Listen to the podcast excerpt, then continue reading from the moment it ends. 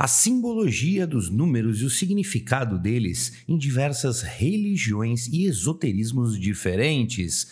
Vamos lá!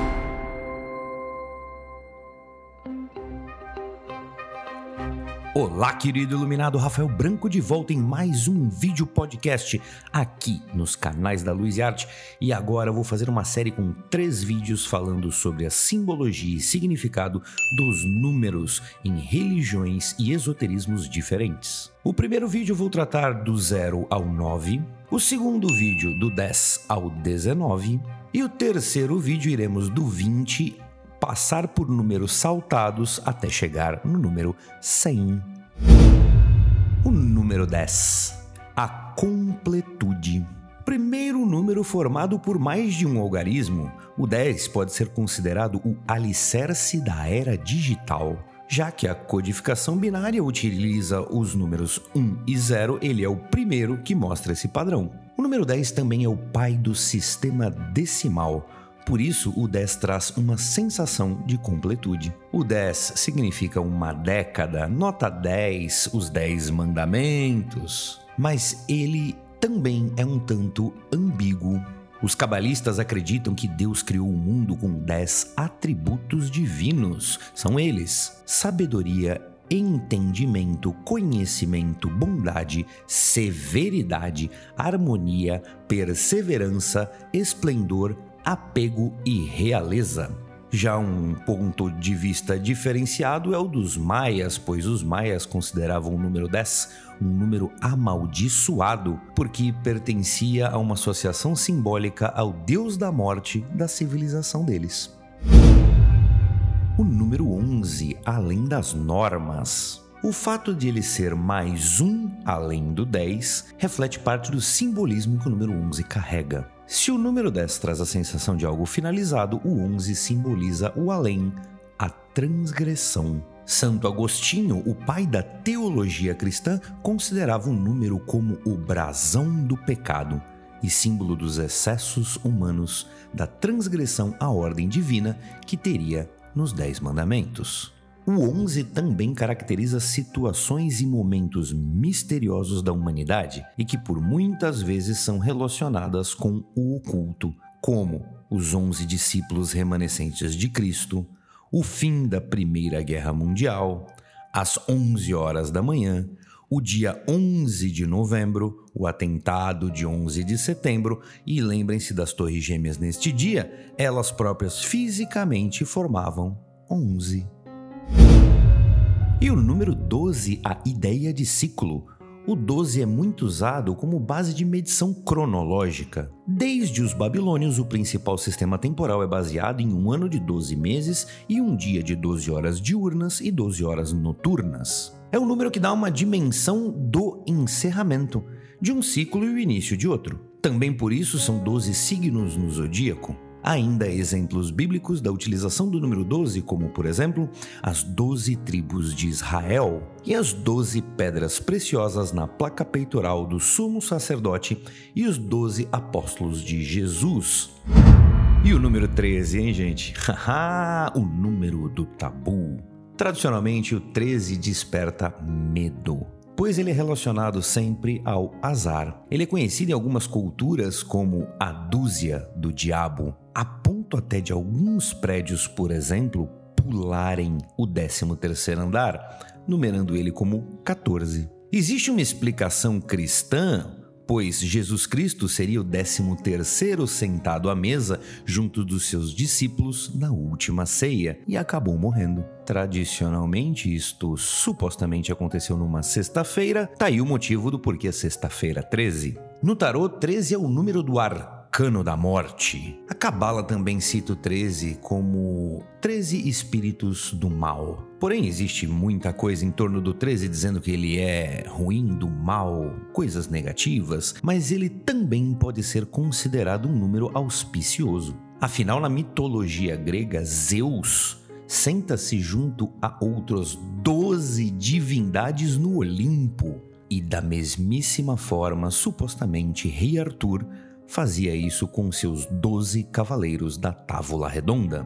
Bem, do 13, vamos lembrar do acidente com a Apollo 13. que, graças a Deus, apesar de todos os problemas durante a sua missão, conseguiu retornar à Terra sem nenhuma fatalidade. Mas uou, rendeu muita história e até filme. O 14, o caos da morte. O período de tempo entre a lua crescente e a minguante, e também entre a cheia e a lua nova, é de 14 dias. Existe uma simbologia negativa muito forte no Antigo Egito. Para eles, o número 14 é relacionado com a morte, já que ele se refere a Osíris, o deus da morte dos egípcios. Lembrando que na mitologia dele, Osíris foi esquartejado em 14 pedaços pelo irmão Seth, o deus do caos. Infelizmente, o número 14 também é muito utilizado por grupos extremistas raciais. Entre esses grupos, normalmente pode-se perceber tatuagens e bordados em suas roupas com o número 14, e ele se refere às 14 palavras de um mestre do neonazismo. E esta frase diz: Nós devemos assegurar a existência de nosso povo e o futuro das crianças brancas. Muito triste saber que isso existe até agora. Mas vamos ao 15, o grande 5 ambivalente. E aí vem o simbolismo matemático, pois o 15 ele é resultado da multiplicação de dois números sagrados muito importantes, o 3 e o 5. Por isso, em algumas culturas, o produto desta multiplicação, dando 15, é relacionado entre uma criação do divino e do humano, 3 e 5. Ele também é chamado de o Grande 5 porque, curiosamente, se você somar os cinco primeiros números, veja lá, 1 mais 2 mais 3 mais 4 mais 5 dá 15 assumindo assim a sua parte ambivalente. E aí existe alguns choques de opinião, por exemplo, no tarô, o 15 é o número do diabo. Já na celebração judaica da Páscoa, chamada Passak, este é o dia santo. É um banquete em família que representa a história do Êxodo e reproduz os 15 passos para a iluminação.